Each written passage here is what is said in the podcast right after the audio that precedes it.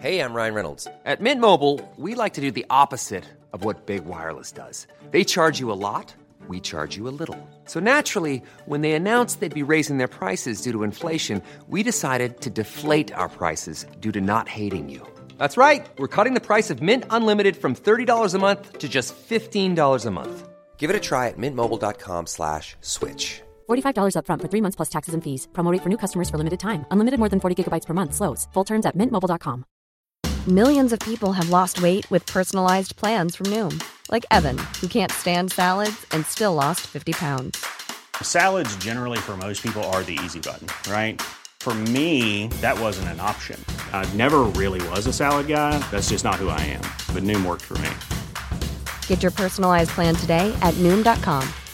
Real Noom user compensated to provide their story. In four weeks, the typical Noom user can expect to lose one to two pounds per week. Individual results may vary. Ready to pop the question? The jewelers at BlueNile.com have got sparkle down to a science with beautiful lab grown diamonds worthy of your most brilliant moments. Their lab grown diamonds are independently graded and guaranteed identical to natural diamonds, and they're ready to ship to your door. Go to BlueNile.com and use promo code LISTEN to get $50 off your purchase of $500 or more. That's code LISTEN at BlueNile.com for $50 off. BlueNile.com code LISTEN.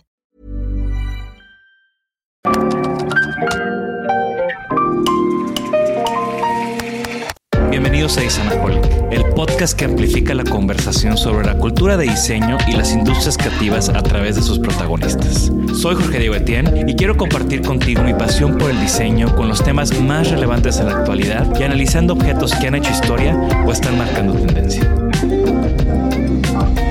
Bienvenidos. En el episodio de hoy tenemos a Cecilia León de la Barra como invitada. Cecilia es diseñadora industrial y trabaja en proyectos independientes de producto, mobiliario, interiores, consultorías y curaduría de diseño. Desde 2014 ha sido curadora de la sección de diseño para la Feria de Arte Contemporáneo Sonamaco y además es la actual directora de la licenciatura en diseño industrial desde 2020 de Centro. En esta conversación, Ceci nos compartió sus comienzos en el diseño como parte del estudio MOB y la interesante historia detrás del colectivo NED. Además, Ceci nos compartió cómo fue encontrando su lugar en la curaduría y la ardua labor que ha realizado impulsando el diseño mexicano desde la plataforma de Sonamaco. Acompáñenos. Vitra, ahora en IHO Espacios. Durante décadas, la empresa suiza Vitra ha estudiado cómo los interiores pueden servir mejor a sus usuarios. Ahora en IHO puedes encontrar desde los clásicos hasta los productos más actuales de Vitra, todos con una auténtica calidad, diseño contemporáneo y atemporal. Visita IHO y conoce cómo puedes hacer de tus espacios una expresión de tu forma de vivir con Vitra. Gracias IHO Espacios por patrocinar este episodio y por ser parte de la comunidad de Isenaholic. Bienvenidos a un episodio más de Isenaholic. Estamos aquí en el showroom de IHO Espacios en la Ciudad de México. Los invito a que se den una vuelta. Ahorita estamos justo sentados en unos muebles de Jean Prouvé que me tienen fascinado. Y el día de hoy también estoy fascinado porque me acompaña una amiga, colega y una de las personas que cuando yo empecé a aprender sobre diseño mexicano y lo que estaba pasando cuando estudiaba, su nombre salía una y otra y otra vez. Bienvenida Ceci, me acompaña Ceci León de la Barra. Ay, Jorge Diego, gracias. Eh, qué bonita esa parte que dices que aparece a mi nombre. Eh, me encanta estar aquí, me encanta este proyecto que estás haciendo. Este, creo que es algo que no se había hecho, ¿no? Eh, con este nuevo acervo que estás este, haciendo de estas conversaciones con colegas, con amigos, con compañeros, ¿no? Me parece fantástico. Teníamos el de Ana Elena, ¿no? Pero creo que ahora viene con un tono mucho más joven, ¿no? Y desde una visión de diseñadores con diseñadores que me parece increíble y te lo aplaudo y te felicito mucho. Gracias, gracias, Ceci. Eh, y, de, y, de nuevo, ¿no? O sea, para mí eh, siempre, siempre, es importante en este podcast que primero tener gente que, que ya existe como, como, como esta historia, ¿no? Como estas... Y, y, vaya que tengo historias contigo, ya saldrá una ahí a relucir que ya sabes cuál es. Eh, pero bueno, comencemos. A mí me gusta cederles la palabra a los invitados para que se presenten ustedes mismos. Si ahorita alguien te conoce, te topas a alguien en la, calle, ¿cómo se presenta? No, pues me presento hola, ¿no? Pero bueno, igual depende quién es este de la calle, pero bueno, creo que más bien es, sí, soy Cecilia de la Barra, soy diseñadora industrial, eh, estudié en Libero, estudié hace un montón de años, estudié del 95 al 99. Eh, después, por ahí del 2004, eh, empecé a dar clases en Libero, regresé a Libero a, dar clases, me parecía importante compartir mis experiencias de la práctica, ¿no? perdón, hice un salto de, la parte académica, pero en el 2000, justo saliendo de la carrera, me llamaron Jesús Irizar, Oscar Núñez y Enrique García Guinaco, que estaban haciendo el proyecto MOB, y me invitaron a ser parte de ese proyecto. ¿Habían sido ya compañeros en la escuela o...? Ajá, más compañeros con... Eh, como en Libero es como random las generaciones, este, sí con Oscar mucho, con Enrique de vez en cuando y con Jesús un poquito, ¿no? Pero entonces nos conocíamos muy bien, me llamaron, Oscar venía a trabajar con Héctor un buen rato, este, y pues me llaman en el 2000 para el proyecto y lo presentamos en marzo del 2001, ¿no? Que lanzamos la primera colección y que pues era este proyecto de tener un showroom, tienda, eh, despacho de, diseño y em, pues presentar cosas diferentes a lo que se estaba haciendo, ¿no? ¿Y cómo fue que tú llegaste a estudiar diseño industrial? ¿Creciste en un ambiente creativo? ¿Tú creciste aquí en la Ciudad de México? Sí, yo crecí aquí en la Ciudad de México. Eh, no era un ambiente tan creativo. Mi papá era administrador, banquero eh, y mecánico frustrado, ¿no? Sí tenía como en sus fines de semana todas las herramientas, toda la mecánica. Eh, mi mamá siempre nos buscaba el lado creativo, ¿no? Siempre buscaba esta parte de dibujar, de colorear, etcétera, pero no, no es que ella tuviera algo de ese lado. Sí, mi hermano estudió arquitectura eh, y cuando ya me iba a tocar a mí, él no se acuerda y sí me dijo como ni creas o ni se te ocurre estudiar arquitectura, ¿no? Así como es mi territorio. Hoy nos reímos mucho de eso porque él dice que no se acuerda. Y entonces yo ni quería estudiar arquitectura y lo dejé descartado, por supuesto. Y luego como que no sabía bien qué quería y todos opinan, ¿no? Y en la opinión era, pues vete a diseño gráfico. Y había una resistencia, ¿no? Como que no, decir, sí, pero no es lo que yo quiero. Y no conocía diseño industrial. Cuando llego a pagar examen en Libero, veo panfletitos y empiezo a leer los dos de gráfico e industrial y de pronto digo, ay, dibujo, dibujo, color, no me acuerdo las materias foto, etcétera. Y veo en industrial que había... Poquito de todo no, física y matemáticas. Justo, o sea, sí eran en unas cosas muy similares, pero luego veo física, matemáticas y que sí me gustaba, ¿no? O sea, nunca fui un genio de eso, pero dije, mm, es un mejor reto. Venga, pues voy para allá, pero así me fui en blanco, sin saber qué era la carrera. Y sí te puedo decir que fue increíble, ¿no? Que sí fue un acierto meterme a la carrera de industrial. Y, y a todo eso, tu hermano hoy en día no hace arquitectura. no. No, mi hermano es curador de arte latinoamericano. Es un gran curador de arte latinoamericano. Sí. Pablo. Pablo, exacto. Pero tiene mucho que ver su, trabajo con la arquitectura también, con los espacios, ¿no? O sea, sí. sí, sí, tiene que ver su formación de arquitecto. Claro, me encanta. Y aparte, al final, pues tú también acabaste haciendo mucha curaduría, que, ya practicaremos un poco más de eso. En tu tiempo de, de estudiar, ¿hubo algún momento clave? ¿Algún momento que tú dijeras, esto es lo mío o por aquí voy? Así como clave. O algún maestro clave. Mm, te voy a decir, creo que fue en algún momento que hubo estos congresos, pláticas, eh, no me acuerdo en ese momento cómo le llamábamos, ¿no? De invitar a este, pues a gente un poquito más grande que estaba haciendo cosas. Y me acuerdo vino Momo Hagerman a dar una plática, ¿no? Estaba también Salvador Quirós y no sé si hasta Ezequiel creo que vino esa vez, no me acuerdo, ¿no? Eh, y me acuerdo que la plática de Momo que acaba de regresar de viajar por el mundo y, o sea, como estas imágenes que él mostraba, ¿no? Y este pasión por, por conocer más, pero desde el lado estético, ¿no? Desde el lado de esta observación de lo cotidiano que nadie voltea a ver, ¿no? Pareció increíble, ¿no? Como siempre eh, la visión de, Jerónimo era como desde el lado lúdico, con humor, pero con mucho mm, color y, te digo, esa parte como muy humana, ¿no? Entonces, no sé si fue, o sea, como algo por ahí, como que dije, ok, sí voy bien, ¿sabes?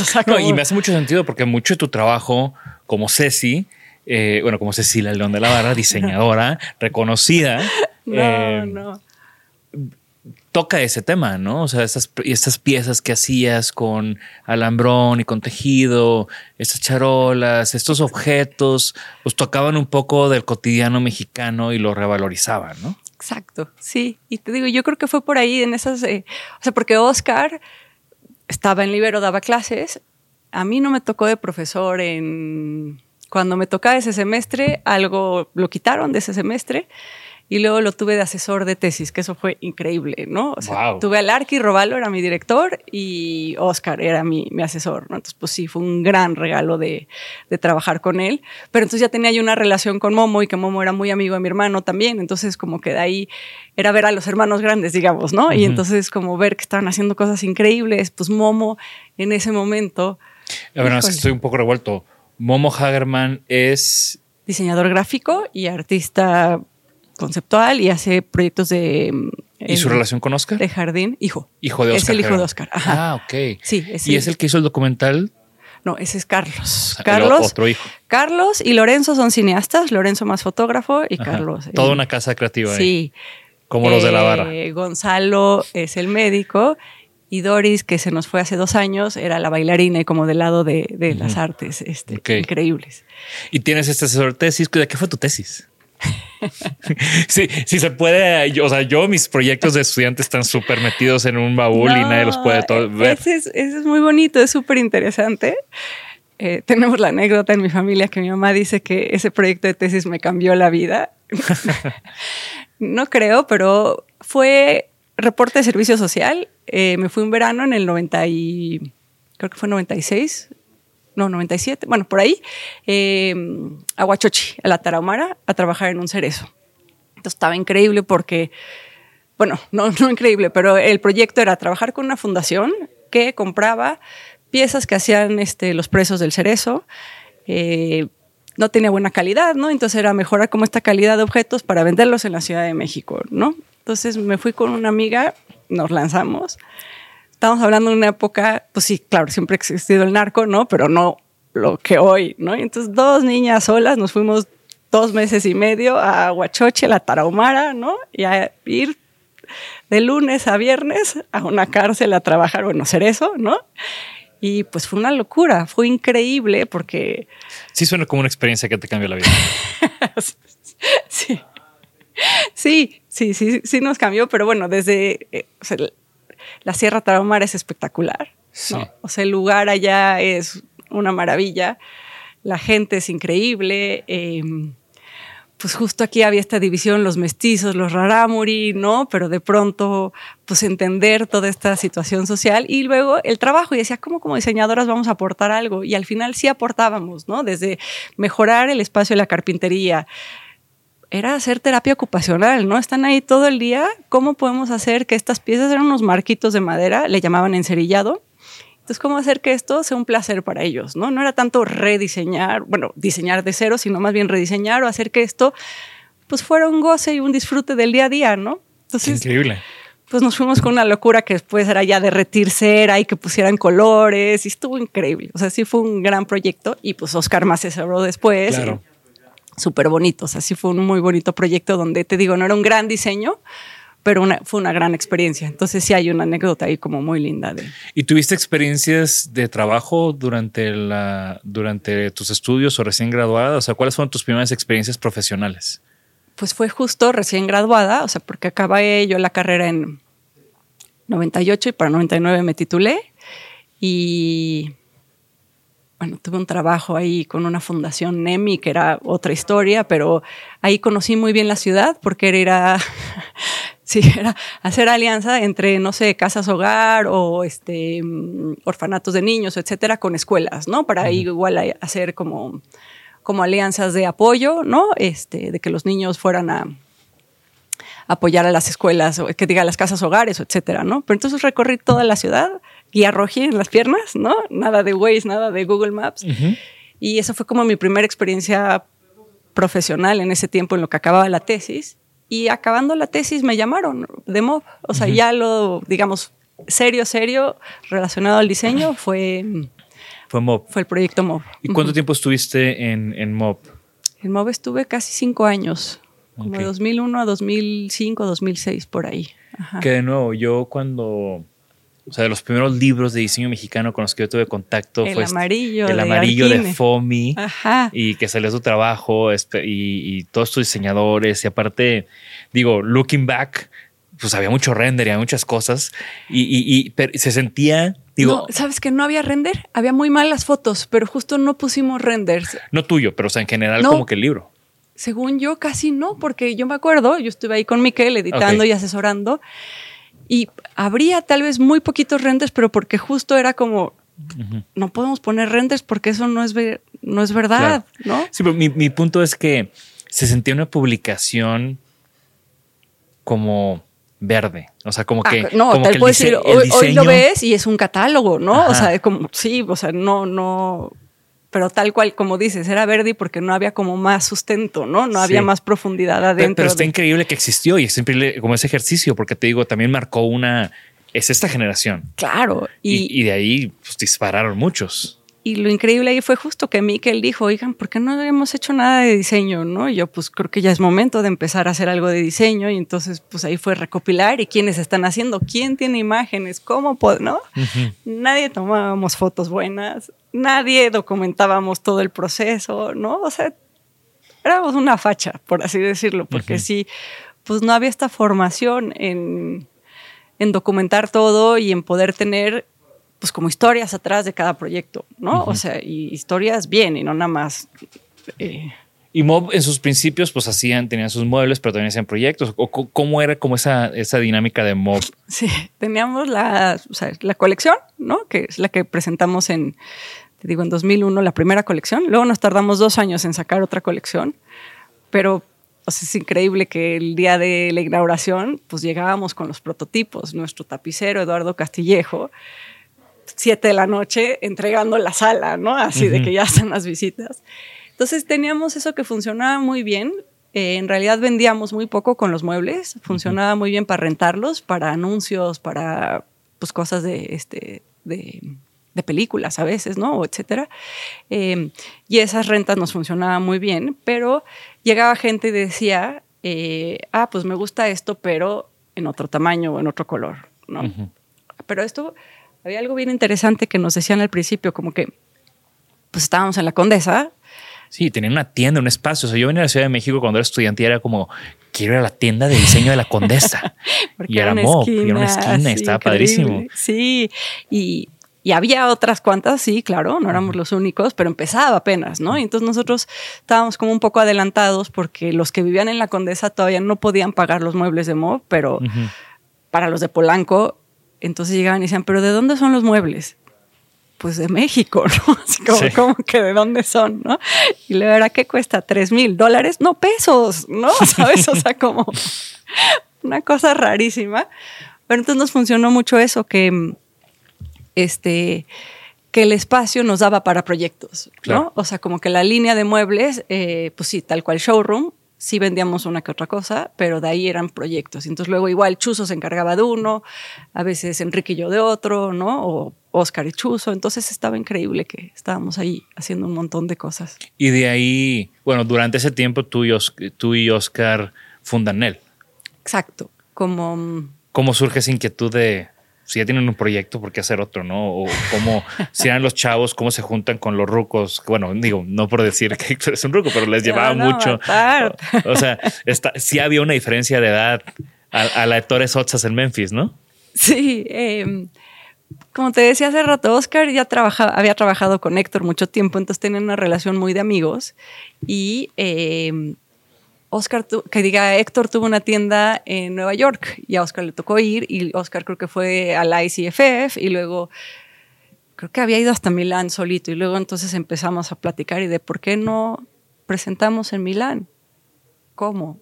Sí, pues hay que aplicar, ¿no? Y entonces empezamos a ver, pero ¿qué hacemos, no? Y entonces, pues nada, justo fue invitar a Héctor y le latió muchísimo y de ahí Héctor dijo, bueno, va, invitamos apoyo, ¿no? Entonces se sumó apoyo también al, al proyecto y pues aplicamos a satélite, que ya, ya lo has platicado, ¿no? Ya este, eh, y pues nos armamos esa locura porque el exponer en Milán no era como tener la tienda, ¿no? No, no era el, el trabajo de lunes a viernes, digamos, ¿no? Sino que eso sí era como más en ratitos libres y eh, pues se volvió un capricho. Yo te puedo decir, un buen capricho, pero sí era un capricho, ¿no? Cualquiera que expone en Milán es por capricho, te lo puedo decir. Yo también estuve en satélite tres años y eh, eventualmente, eh, eventualmente it pays off, pero es un capricho. es un capricho, sí. Pero creo que es una experiencia increíble, ¿no? O sea, sí es un aprendizaje bien bonito, bien difícil, ¿no? Creo que también lo mencionaste, no me acuerdo si fue con Ricardo pero, o ya hasta con Joel, creo, pero que el ir allá, lo que es de cansancio, ¿no?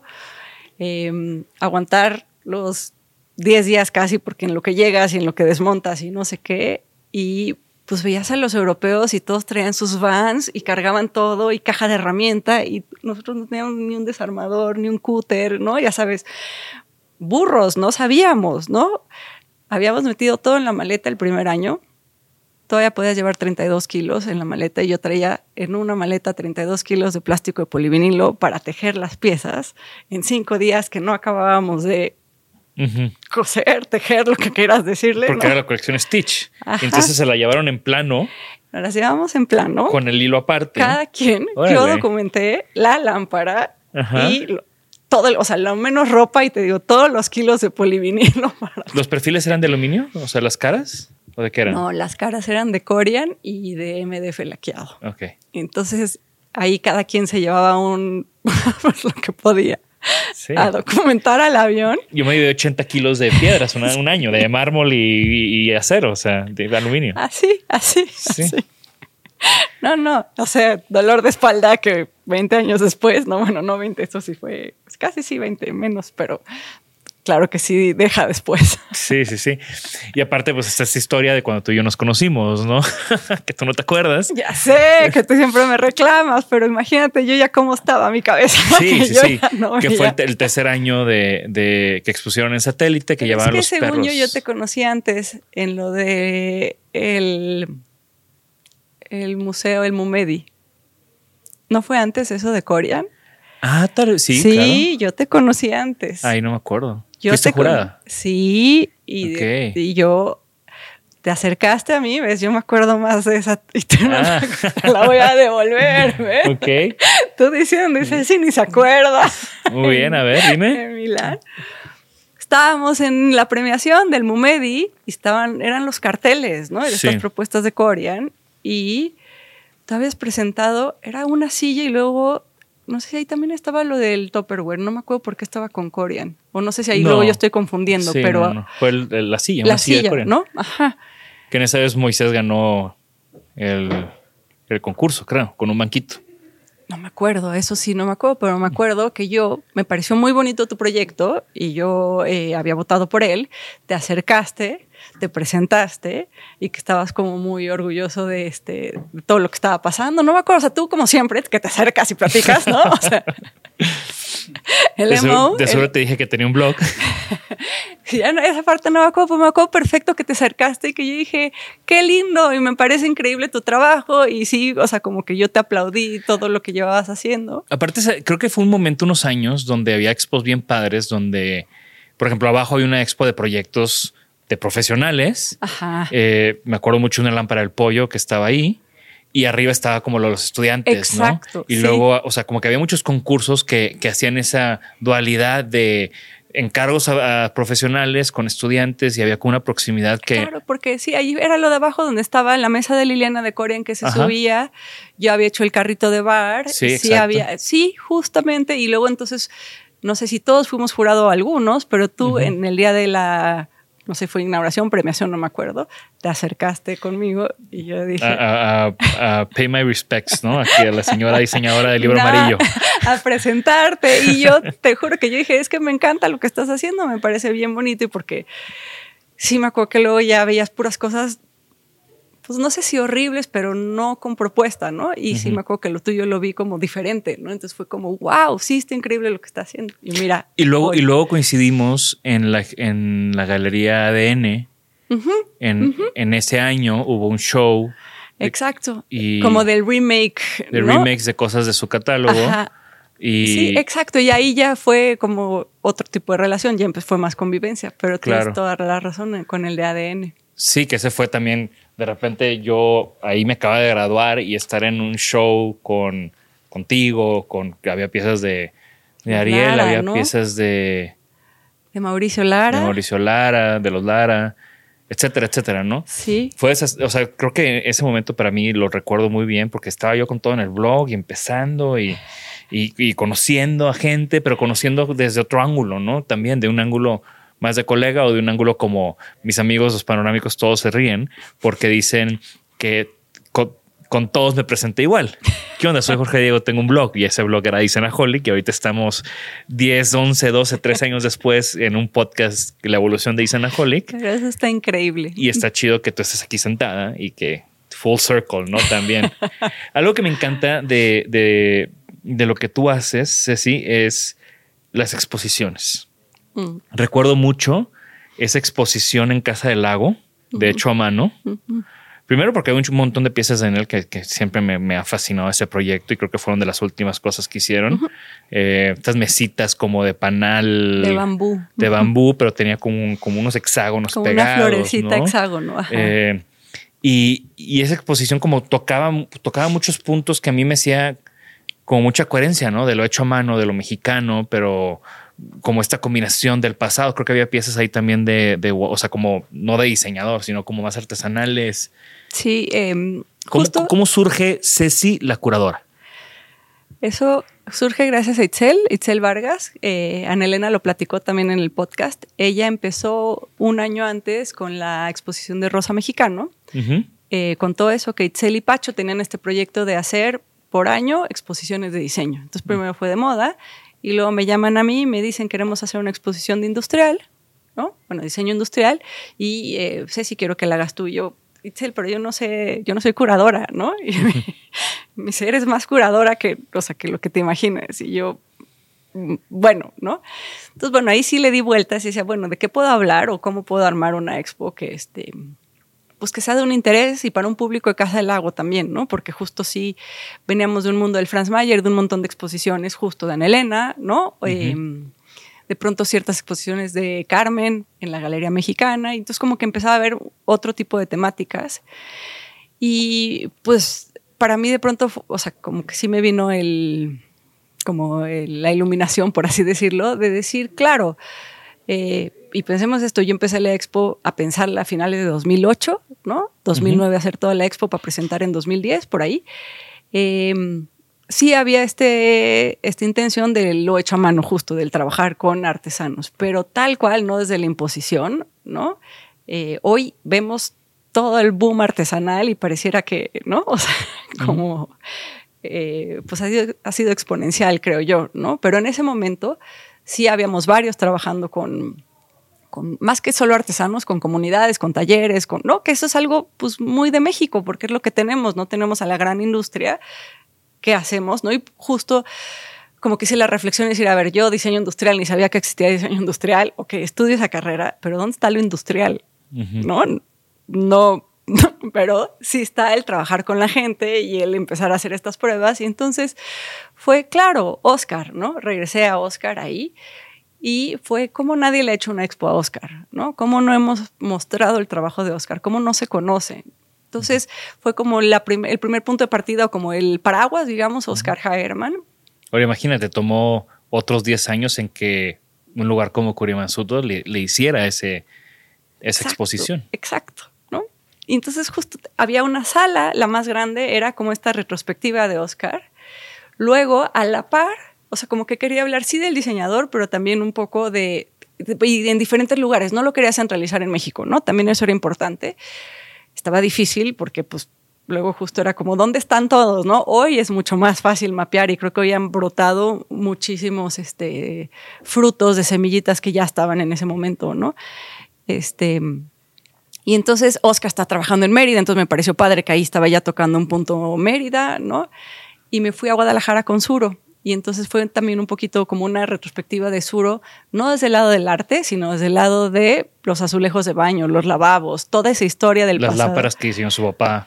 Eh, Las lámparas panal. Luego hay- había unas lámparas cuadradas muy como Barragán, de colores, ¿no? Em, las primeras partes de los animalitos del Tlaquepaque. Entonces ahí hice como esta em, revisión de Suro desde el lado de lo cotidiano, ¿no? Y de nuevo, 10 años después o más, hay una retrospectiva de, José Noé, su colección y su trabajo en el más en, Increíble. En Zapopan. Eso está increíble, justo. Que ojalá y me toque. Tengo un viaje a Guadalajara a principios del siguiente año. Ojalá y me toque esa exposición. Sí, está hasta marzo, creo. Sí, te toca. Hasta premaco.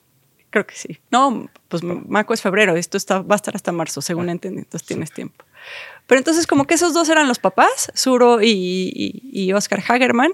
Y luego fue, claro, Kitsia en Oaxaca estaba empezando 1050. y, y justo cuando yo fui a esa exposición estaba a punto de irme a Japón con Kitsia, un año.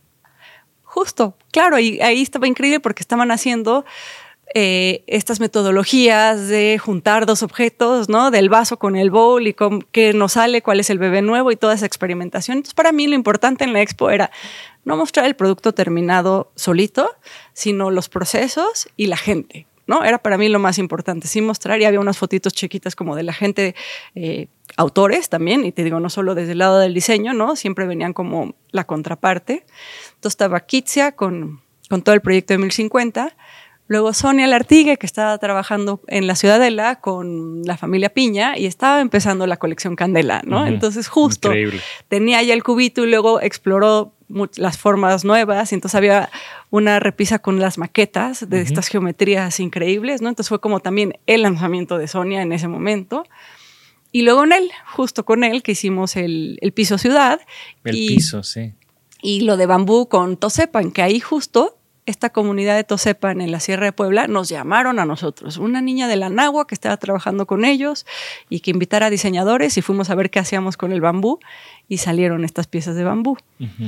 Y lo otro increíble de esa expo es que justo conseguimos, era bien poquito dinero, pero fueran creo que 7.500 pesos en ese momento para hacer piezas nuevas, ¿no? entonces... Oscar hizo las sillas ruiseñor bajitas, eh, nosotros hicimos el piso, este, Kitsi hizo unas, las lamparitas y las de chía, las macetitas de chía nuevas. Sonia hizo otras formas geométricas, ¿no? Eh, y con Suru hizo unos platitos de los de pajaritos, ¿no? Ahí hicimos esos platitos. Entonces fue increíble porque había un poquito de dinero para hacer algo nuevo también, ¿sabes? O sea, como que trabajar con Excel es padrísimo porque siempre conseguíamos no la abundancia, pero poquito, pero para hacer las cosas muy bien. Claro. Y, y, también, pues, de nuevo, ahí en ese momento tú también andabas con tus proyectos personales y haciendo, pues, muchas de esas piezas que, que, que, que también de alguna manera quedaron inmortalizadas porque fueron insertadas en varias exposiciones de esos momentos. O sea, Fábrica Mexicana, en, en, el. No, Yo no estuve en Fábrica Mexicana. Mm, ya la regué. No, no importa, pero, justo. En lo del MoMA o en. O sea, como que en ese momento de 2000, entre el 2009 y 2011, pasaron un montón de cosas. Pues es que 2011 fue preparar todo para el MoMA, 2012, justo. Y todo el aprendizaje del MoMA y bueno, muchas cosas de Expo de Casa del Lago, pues justo se estaban preparando para el MoMA. Pues ahí el cubo de, de Sonia fue un éxito. Sí. Pero lo que hizo el MoMA, y que creo que también lo dijo Ana Elena, es que preparó a todos los diseñadores a poder comercializar, que no estábamos listos, ¿no? Ni el empaque, ni, bueno, el caso de Sonia era, pues ahora cómo exportas lámparas sin, el, sin la NOM, ¿no? Y entonces, pero ¿cuánto tienes que pagar? Tienes que pagar no sé cuántos miles de dólares para tener la NOM, pero para 10 lamparitas no costea y, en fin, ¿no? Entonces, un montón de cosas, pero que creo que nos volvió, así como decías, del libro amarillo, ¿no? Ahora esta parte de poder vender un poco más en producciones cortitas, pero que sí se pudo, ¿no? Que sí se logró, que pues regresamos a eso. En México no tenemos el Alessi, ¿no? No hay em, pues estas marcas que ya se encargan de producir, de distribuir, de todo. Y aquí... El diseñador tiene que ser el productor, el empresario, el vendedor, ¿no? Y, surgen los mercaditos y surgen las, las lonjas y surgen todas estas cosas todo en eso ese tiempo. Aparece. Exacto, exacto. y, y y curiosamente pasan X tiempo de todos estos ejercicios y haces otra exposición en archivo sobre las copias, que a mí me fascinó. Exacto, esa, esa expo fue súper linda también porque pues ahí Regina Pozora, la directora en ese momento, y fue, eh, pues hay que hacer una expo, revisar la colección y la colección tenía muchas cosas como justo el queríamos decir como el antes y después, ¿no? Pero de que mm, eran similares o si era un homenaje, por así decirlo, ¿no? O sea, teníamos... Tropicalización. O sea, yo me acuerdo mucho que había un cesto de Alessi hermoso y luego había un set de, creo que de Torres Sotos o alguien así. Y luego estaba el, set, el cesto que compras en el mercado mexicano. Uno era alambrón de acero inoxidable, otro era alambrón que se oxida luego, luego. O sea, y, y, era como un diálogo bien, bien interesante. Exacto, que, que, justo aquí lo habíamos dividido como en categorías, ¿no? En esta parte de lo que se hace en un país y en otro, no importa cuál. En la parte que se hace como un homenaje, ¿no? Estaba Edgar Orlaneta, el Memphis, ¿no? El Sotzas, tal cual, este, el, el, librero, ¿no? De Sotzas, este, eh, y luego como de pronto la silla de Oscar Hagerman, pero también estaba la de James Rison, ¿no? O sea, y un poco era el tejido, pero jugar con la memoria también, como que nuestra idea era a veces decimos que es una copia porque nuestra memoria la recuerda igual y a la hora de ponerla junta, claro que no es una copia, es una evolución o, a ver, todo ya está hecho y las formas siempre son similares de una u otra manera, ¿no? Por así decirlo. Eh, y entonces justo esa parte muy bonita de las sillas que les quitamos las patas y que teníamos la de los Sims, la Shell, ¿no? La Polyprop, bueno, la, la, copia, la Polyprop y la no sé qué. Y de pronto, al verlas juntas sin patas, son bien diferentes todas, ¿no? Sí. Y la memoria igual las recuerda muy similares, o sea, no exactamente. Entonces jugamos a hacer estos como eh, el changuito de se me olvidó este escandinavo, ¿no? Este changuito de madera y la versión del changuito de madera artesanía de creo que era de Campeche, era de Manuel Díaz, ¿no? En fin, todas estas cosas y que juegas con la memoria y donde a veces sí era la copia para, pues, knockoff, ¿no? Que no está padre, o em, la copia como evolución o el paralelo, ¿no? Que estaban justo sus piezas de panorámica con unas piezas de Héctor Esraue, con una tesis de Lily Pick, que nada que ver, ¿no? Nadie y nada más aparecen al mismo momento o sin, cerquita en el tiempo, ¿no? Y que también eso es como muy lindo. Y no es tanto la forma, sino el juego, ¿no? Bueno, en ese caso esa pieza, que era esta pieza que tenía que la base cónica hacia como pirinola, ¿no? Que, tuviera este efecto de pirinola y era algo que nosotros con Panorámica estábamos explorando en un proyecto que estamos desarrollando con Areaware, que nunca salió, pero y luego creo también tiene unos bowls de eso, el nuestro de terrazo, entonces como hay un diálogo muy interesante, pero creo que también es eso, ¿no? Como nunca nunca fue un tema de... O sea, nosotros nos subimos a ese barco porque era una observación muy puntual y muy interesante. O sea, era como, sí, claro, que, claro, y verlas juntas, te digo, y donde de pronto, y aquí justo no era quién le copió a quién, nada más, ¿no? Qué lindo, y qué lindo, que sí son similares, pero entender, te digo, la copia desde este otro lado, ¿no? no, en la copia de señalar, sino la copia de, desde como esta evolución, ¿no? O procesos de aprendizaje también viendo en el lado de pues justo de la parte académica y de tú que también das clases, ¿no? Que a veces sí hay que copiar para luego, o sea, hay que entender las cosas, hay que entender las proporciones, sí hay que copiarlas y luego ya lo cambiamos y hacemos una nueva historia, ¿no? Sí, como cualquier músico empieza tocando covers, es lo que yo siempre digo. Claro, pero es que o sea, si lo ves así y como un aprendizaje y donde ya vas haciendo una evolución y vas iterando y vas cambiando, tiene todo el sentido si te quieres hacer rico copiando el trabajo de alguien es otro tema. Exacto. Y, bueno, y con eso llegamos a esta tercera exposición que, para mí fue fascinante porque sí fue, fue, aparte de que estaba muy bien hecha y que la acompañó una gran publicación, también fue, pues, y también fue un honor estar incluido ahí con mm. varias piezas, eh, colección de momentos que tengo entendido que fue parte de, fue como tu tesis de, tu maestría, ¿no? Sí. ¿Cómo, surge este proyecto? Pues justo, lo dijiste, fue la maestría. Em, hice la maestría en centro también, estudios de diseño. Eh, me titulé en 2015. Este, y un poco, pues, como, como parte de la investigación en la maestría, pues para mí era bien importante, eh, pues, esta observación de cómo en México, o sea, estaba archivo ¿no? Pero no hay una institución, no hay algo que esté eh, guardando estas piezas de diseño, estos objetos. Mencionabas hace rato de estas piezas que estaban en exposiciones, tanto tuyas como mías, y este, en mi mente yo le llamo como este fenómeno de Anelena, ¿no? Porque nos mandaba la hojita, rellenábamos nuestra ficha técnica, venían por ella, se la prestábamos para la expo y nos la regresaba. Pasaba un año y otra vez volvía a viajar la pieza, ¿no? pero de pronto estas piezas que nosotros prestábamos y regresaban a la casa, volvíamos a prestar, regresaban, ¿cuánto tiempo iban a durar que pues, sí las podemos conservar nosotros o que te cambias de casa o que ya no cabes o que no sé qué y desaparecen, ¿no? Y entonces yo me, me causaba mucho conflicto eso de decir, o sea, feliz que todos prestamos las piezas, pero siempre es todo este esfuerzo para conseguir tantas piezas para armar una nueva exposición. ¿Y por qué no hay una institución en México que ya tenga una gran parte de las piezas y que no se siga? Eh, sí, como cuando todo es un museo y hay una exposición de X artista y te dice esta, esta pintura fue prestada de la colección tal Peggy Guggenheim. claro, claro.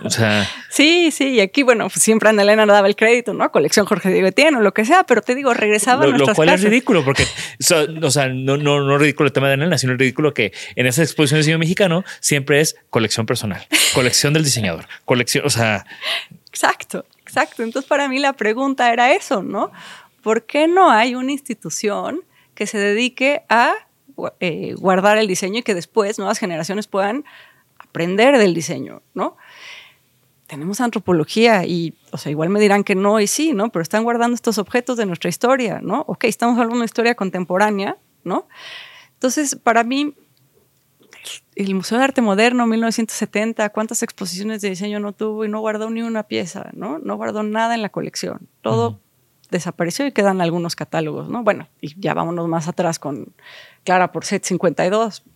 ¿Qué pasó con todo eso, no? Pues desapareció. Quedó, quedó, el catálogo, ¿no? Sí, y está ahorita... Pero imagínate si eso, como las expos de Good Design del MoMA, que pudieron volver a hacer una expo Good Design 50 años después, con, las, con los objetos, ¿no? Si hoy quieres hacerla tal cual, que bueno, al parecer sí se va a poder hacer algo no tal cual, ¿no? Pero en 2022, que trabajo encontrar las piezas y cuando en otro momento, pues ahí están en las bodegas de los museos, ¿no? Está muy fácil conseguirlas y pues aquí es, híjole, una labor titánica que están haciendo para reconstruir un pedazo de, esa historia. Entonces mi, mi angustia era eso, ¿no? Todo esto se va a perder y nosotros crecemos, nuestra memoria va cambiando y se va diluyendo. ¿Por qué no hay nadie? Y esa fue como mi pregunta, ¿no? De por qué nadie está haciendo una colección de diseño. Lo acoté, lo acoté a 99-2015, ¿no? Como que fue ese año, porque sí fue el cambio de siglo y me pareció importante. Desde el 99 empezaba. Y también sabiendo que tú te graduaste, también hace sentido como de, un, punto de vista personal, ¿no? Exacto, sí. Y luego justo pues ahí estaba ya Héctor Esraue, Simón Jamuy, Ezequiel Farca, ¿no? Como que ellos ya habían empezado también a hacer este movimiento de diseño en otra escala, que luego ya estaba mi generación, luego la tuya. Y bueno, hoy también ahí estamos en el, este, la ley de Moore, ¿no? O sea, exponencial increíble.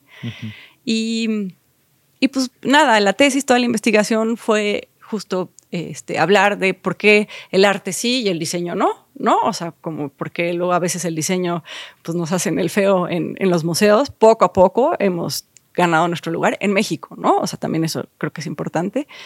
Em, y parte de la investigación era no acabar en una exposición, lo cual sí sucedió, ¿no? Si no era acabar en, pues ojalá alguien quiera comprar una, una colección, ¿no? En ese momento saqué números y, híjole, ahorita no me acuerdo muy bien esos números, pero era algo como bastante fácil de, de comprar, ¿no? Este, y de empezar ahí con eso que yo no es que esas fueran las únicas ni las mejores, ni lo que de verdad tenía que ser, pero era, si hacemos un ejercicio, si incluimos a todos estos este, diseñadores que han sido importantes, que tienen piezas que también han dejado huella o que algo pasó en ese momento, ¿no? ¿Cuánto costaría una colección? Y pues ahí saqué todo el, como todo el desglose, números, etcétera, y era algo que, híjole, de verdad ahorita si no me acuerdo, pero como 100 mil dólares, ¿no? O sea, de veras no... Sí. Y es lo que me gustaba, que, como que se hace un planteamiento de ya les hice la tarea. O sea, cáiganle con la lana y no y no tienen que comprar lo que estoy diciendo aquí, pero aquí tenemos un estimado y vamos a buscar juntos y hay que, hay que comprarlo. ¿Y tuvo alguna, o sea, alguien te buscó después de esa exposición o, desentonó algo en, contigo? Así como de después de que alguien para hacer una colección, no, Em, conmigo en específico no salió, pero pues al parecer em, pues parece que sí hay una institución que quiere empezar a hacer una colección de, diseño contemporáneo, que me parece fantástico, ¿no? De qué bueno, no tiene que ser conmigo, pero yo qué bueno que ya lo vuelves a poner en la mesa, ¿no? Que por favor, que si alguien haga algo. Entiendo que guardar diseño tampoco está fácil, ¿no? No es como guardar papelitos y entonces ya está en una cajita y no estorba, es difícil, pero me parece importantísimo guardar esta historia. Sí, hombre, no, y yo aparte hace unos años me tocó hacer un viaje con la gente de, Herman Miller y fuimos a fuimos a Cranbrook, fuimos al archivo de Herman Miller. Wow. Eh, Cranbrook tenía este archivo increíble, esta, esta bóveda con mil piezas y las piezas originales y... Y eso no existe aquí. Exacto. O sea, los planos dibujados a mano de los Sims y... No, aquí no hay. Exactamente. Oye, Ceci, y, y bueno, su trabajo en, cuestión de, diseño contemporáneo, pues también ha trascendido a, que ahora estés como, como directora y jefa y llama maestra de, la sección de diseño de Sonamaco, que es la feria de arte más importante, yo creo, en, Latinoamérica, en Iberoamérica, y, y tú estás ahí encabezando este tema que también es un tema muy complicado, que es el diseño coleccionable y, e intentar romper con, con esa barrera tan fuerte en, México. Platícanos un poco de, ese proyecto, esa experiencia y, cómo, lo haces. sí, es una labor que sí ha sido muy difícil, pero muy bonita. Eh, Sonomaco Diseño, mi primera edición fue 2014 este, bueno, ya tienes un montón ahí. Sí, ya van varias ediciones. 2013 fue la primera curada, fue Ana Elena la invitada para curarla y ya había habido este 2012 y 2011, ¿no? Creo que ahorita va a ser la edición 12, eh, o sea, bueno, 11, 12 porque ahorita ya con pandemia me, perdí tantito. Em, y pues justo volviendo a esta idea de los museos, del diseño, del arte, ¿no? Eh, Ana Elena me lo cede, ¿no? Así se me dice, ya no quiero, ¿quieres hacerlo? Bueno, va, ¿no? Según yo un año lo iba a hacer, ¿no? Aquí sigo, pero bien contenta, bien contenta porque, pues bueno, tú sabes, igual que tú, igual que Ana Elena, me encanta eh, compartir el diseño, que promover el diseño, ¿no? Descubrir diseño y hablar de diseño y como que la gente de verdad conozca más, ¿no? O sea, es impresionante luego cómo sí hay a veces como unos huecos, ¿no? sí, genial. Y entonces, pues qué lindo poder tener plataformas para poder, este, eso, hablar mejor de, del diseño de los autores. Y, este propósito de esta edición se liga muy bien con que ahora también eres la directora del programa de diseño en Centro. en Industrial, sí, exacto. O sea, creo que al final como que hay, una, hay una, un hilo conductor muy fuerte en, tu trabajo. Pero eso es como lindo porque yo no he pedido nada de eso y va llegando, ¿no? Y de pronto, pum, pues como que si tocaran a la puerta, ¿no? No, no literal, ¿no? Pues es, es figurativo, pero, pero de pronto, wow, ¿qué? ¿Lo quiero? ¿No lo quiero? ¿Lo hago? Va, ¿no? Así me han pasado justo en Maco y en. Como, como, emergente, ¿no? Que fuimos Joel y yo y en, en, en, Zona Maco 2020 o algo así, te dijimos, a ver si ven para acá.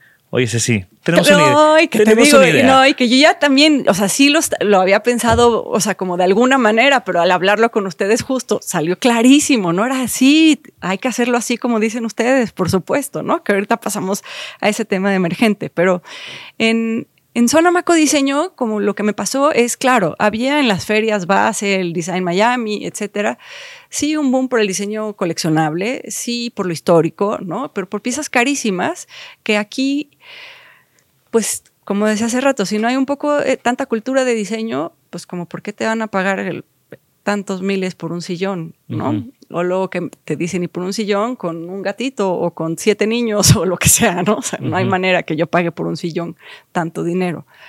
Regreso a lo mismo porque no hay pues ese conocimiento, ¿no? Y entonces mi, como empecé, mi visión fue, pues yo, hay un montón de mexicanos, hay un montón de cosas increíbles, vámonos a, a lo mexicano y vamos a empezar a enseñar el diseño mexicano, ¿no? No hay galerías de diseño. Eh, justo, por ejemplo, bueno, hoy sí ya las hay. Las primeras empezaron, yo me acuerdo que, la, que yo conocí Ángulo Cero en su primera exposición. Y eso fue en 2015, fue el siguiente año, ni siquiera el primer año. Exacto. O sea, porque el primer año invité Carmen Cordera Galería con Metropolitana, un poquito, ¿no? Pero entonces eso es lo que pasaba. Había empresas, Nubel. Nubel puede pagar, ¿no? Pero una galería no se lo inventa y un diseñador solito después experiencias Milán es pues es que es una chambota y a veces no todos tienen el dinero para poderlo pagar. Entonces era invito a las, a las, empresas, invito a los diseñadores consolidados, sí, Raue, sí, Ezequiel, ¿no? Ellos sí, Orfeo, ¿no? Si pueden. Em, pero luego también pues a las universidades porque es una gran oportunidad para pues mostrar el talento joven también con el apoyo, ¿no? De pues de la casa de estudios. Entonces, pues empezó a armar muy bien. ¿No? Empezó chiquito, la primera edición creo que fueron 12 galerías. Eh, no, Anelena puso 12 y luego yo puse 22. La primera edición fue algo así raro, había de todo un poco, pero bueno, estábamos empezando. ADN, ADN fue de las primeras galerías de diseño. Sí, ahí. Yo, estuve en una, en, una de sus primeras expos con unas piezas comisionadas para. Sí, porque empezaron ellos, se presentaron en 2013 con Anelena, con unos muebles de Barragán. Ajá. Y luego ya en 2014 presentaron algo em, que seguro fue ese año contigo. Sí, lo que hice las mesas sultanas las sultanas, ¿no? Ajá, exactamente. Y sí, ADN era como del, o sea, empezaba justo a vender este diseño coleccionable desde lo histórico y lo contemporáneo, que eso es increíble que hacen eh, Paulo y Paulina, ¿no? Y luego para 2015 aparece Monse, ¿no? Con ángulo cero como galería, pero siguen habiendo pues justo estas eh, empresas, Nubel, Talavera de la Reina. En ese tiempo también se puso Ediciones Jalapa, que también era un ah. proyecto como de diseño coleccionable. Exacto, y como comisiones, ¿no? Que hacían como vamos a hacer este, esta edición de piezas. Em, pero Jalapa fue justo con Anelena 2013, ya no aplicó 2014. Ahí luego fue cuando, este, pues como... No, porque yo estuve. Yo estuve en Ediciones Jalapa 2013. Ok. Eso sí te puedo decir. Bien. No, no importa, no importa. También podemos checar. Son, muchas fechas. Pero te digo que luego la memoria nos falla. Por eso yo me preocupo mucho que hay que tener ahí dónde puede uno buscar de, verdad sí esté, ¿no? Por eso salió el libro también de colección, ¿no? No, y el libro me encanta y es una gran, gran publicación eh, que se las recomiendo a todos porque no es nada más un catálogo de la exposición sea, tocas varios temas, sale Isana, mencionas a Isanaholic y yo como que, yes. Eh, hay un tema en específico que quiero hablar contigo porque sí, eh, ya estuvo en Elena como curadora y, ha habido varias personalidades aquí, pero yo quiero que tú me platiques un poco como tu experiencia como mujer en el diseño mexicano. Ahorita que, que digo, tú ya tienes tiempo en esto, como decías, ¿no? Te graduaste en el 99 y te ha tocado también, pues, muchos momentos, muchas transformaciones. Y yo siempre te he visto como un, una, gran mujer que está ahí, ¿no? Está presente, está activa, está en varias plataformas, ¿no? En la academia, en las exposiciones, como curadora, como diseñadora. Eh, ¿Qué, nos, qué, le puedes decir o qué nos puedes platicar de cómo esa experiencia desde el lado de, ser mujer en el diseño mexicano, también para todas las mujeres que, que escuchan este, este podcast? Pues como que simplemente es ser, ¿sabes? O sea, como, como que lo que a mí me pasó, fui muy afortunada. Em, pues de, de, tener ganas de trabajar, por ejemplo, ¿no? Pero que cuando me invitan Enrique Chuzo y Oscar, pues no era una cosa de que estos tres hombres contra mí, no, para nada, ¿no? O sea, había un equilibrio perfecto, ¿no? Y tampoco era de, Ceci, la que es mujer y hay que, ¿no? Cero, ¿no? O sea, éramos todos iguales, pero padre, ¿no? Porque además estábamos bien chiquitos, ¿no? Pues teníamos, no sé, 24, 25 años. Y, y de pronto, o sea, funcionábamos muy bien, ¿no? Y claro, yo tenía el toque de mujer, sí, también, ¿no? O sea, sí se nota, o sea, sí creo que el ser mujer tenemos a veces una parte más delicada a la diferencia de con ellos tres, de que pues, al poner una tienda, pues quien se encargaba que la tienda se viera muy bien era yo, ¿no? O sea, con burradas, ¿no? Pero sí, este, pues ese era como el toque, pero no era lo único que hacía yo, ¿no? O sea, como que entrábamos a todo parejo, que lo mismo me pasaba en él, ¿no? Igual era la única mujer, pero, o sea, dentro del todo, eh, todos éramos iguales, pero te digo otra vez, padre, no, no era yo uno más de ellos, o sea, como que nunca hubo justo ni para ningún lado, ¿no? Sino era una, un fluir lindo desde ese lado y como un respeto mutuo por las personas que somos, ¿no? Este, nunca sentí nada, ¿no? Sino, te digo, todo lo contrario, como que siempre sumábamos para más, ¿no? Y ahora desde la academia y observas a, lo que está pasando con nuevas generaciones que tienen este tema muy en boga, ¿cuál es tu perspectiva? Es que bueno, ahora dentro de todos estos temas en boga vienen como más movimientos, ¿no? Y vienen más cosas, ¿no? Que sí, estamos, este, el más feminismo, pero ya sabes, como más guerrero, eh, este, el, que pues a mí me valga gorro y yo hago lo que quiero y este, y, cómo decirlo como en el, ni soy mujer, ni soy hombre, ni soy este non-binary, ¿no? Lo que sea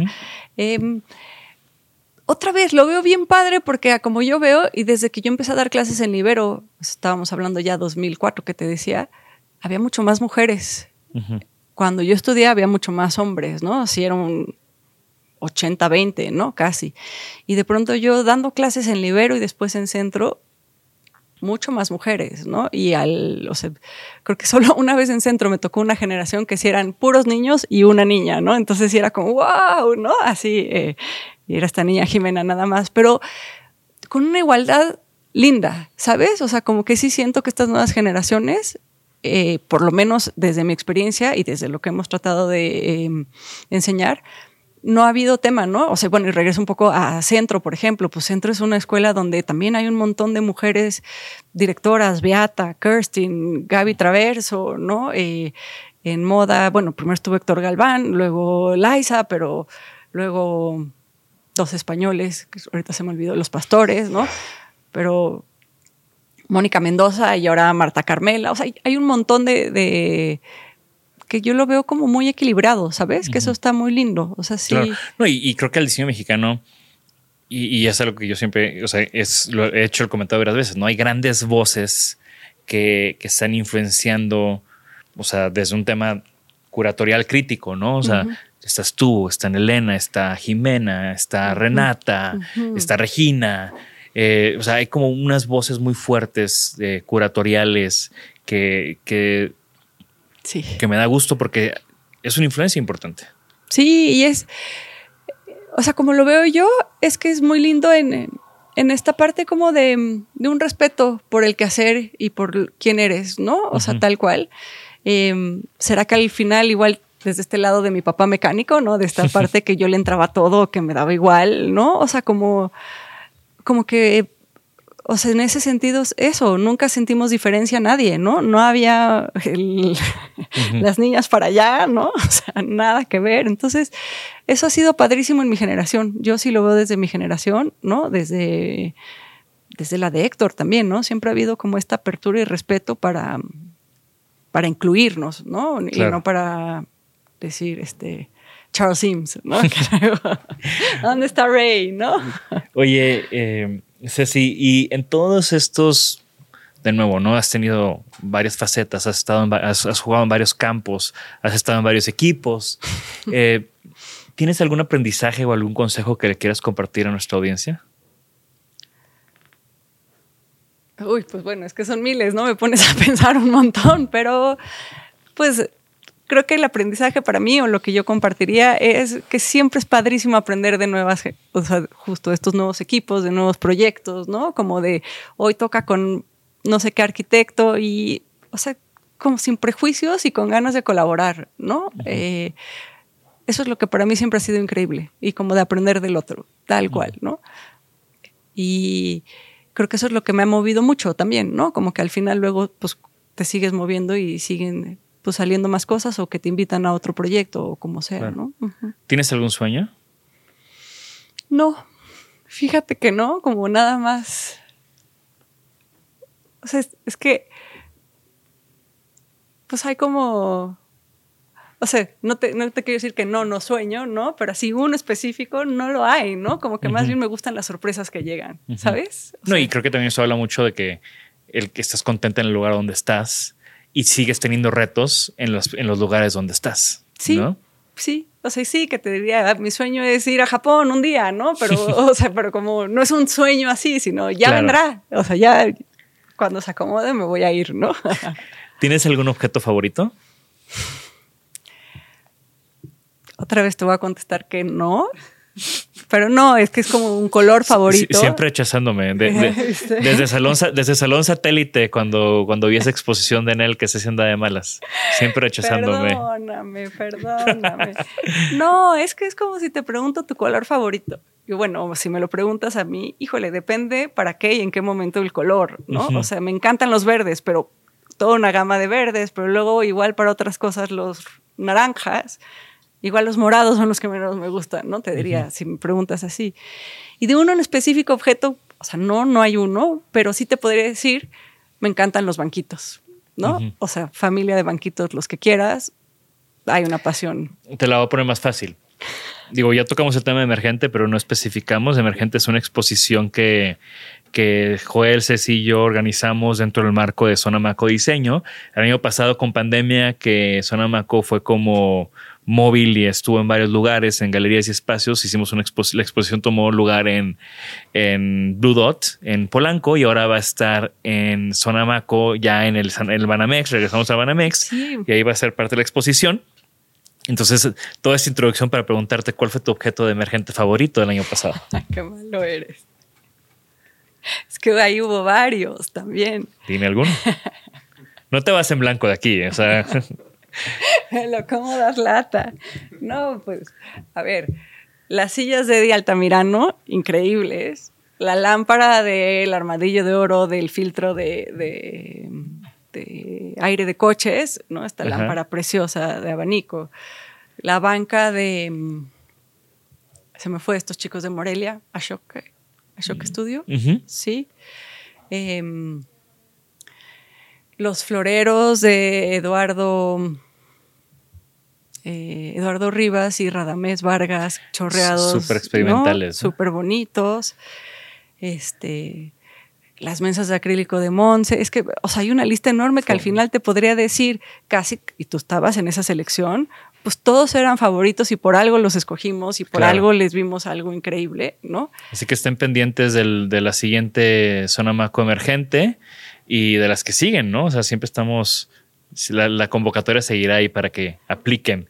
Sí, nos va a encantar porque justo ahí ahora es dentro de la sección de diseño, ¿no? Ahí adentro que eh, pues, los jóvenes diseñadores emergentes tal cual claro. puedan mostrar su trabajo, ¿no? no si, ya hay, si ya hay luz a los profesionales, pues compartir esa luz a los emergentes, que creo que es algo que, una visión que, que tú y yo compartimos desde hace mucho Y lo que decíamos cuando armamos el proyecto es que justo pues a veces tener un espacio de 12 metros, que es lo más chiquito, pues no te alcanza ni en con qué lo metes. Deja a veces eh, económicamente, pero no tienes ni con qué llenar esos 12 metros. Y luego es, bueno, eres alguien emergente que le diste, ¿no? Las jarras de agua de, de Carla, este, ya sabes, estas también son favoritas. Perdón que se me van los nombres, pero, pues sabes, pero tienes como estos, no son todavía one hit wonders, pero que empiezan y que eso está genial, porque entonces la idea aquí es pues que lo puedas vender y que justo tengan lo que nos pasó con el MoMA a nosotros, ¿no? Em, bueno, to choose your bullets que no lo aceptaron, que también ya lo platicaste, pero...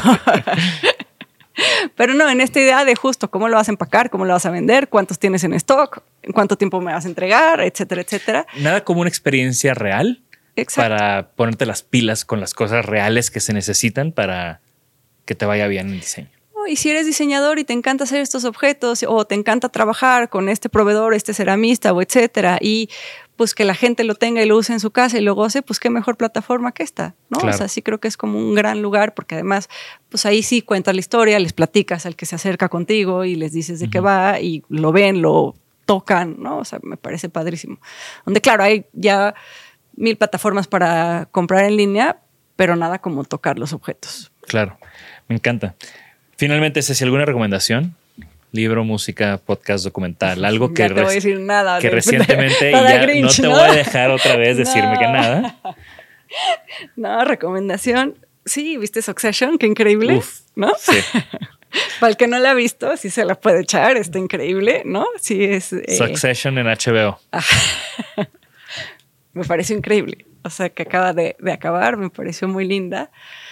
De de podcast me gusta mucho uno que se llama Design Matters. David Millman. no, no, no, pero es el otro, Grant Gibson on Design, perdón. Ah. O Material Design, es que todos tienen design, design, design, ya sabes.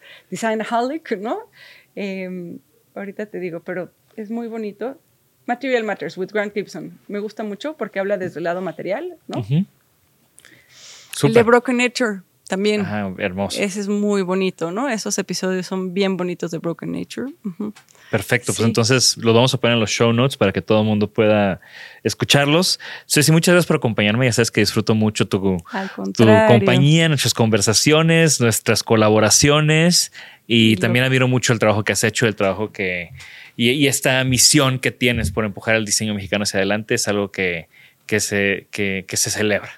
Pues yo contigo lo celebro porque me encanta y feliz de que sigamos juntos haciendo cosas y toda esta, sí, esta camiseta de, del diseño en México, ¿verdad?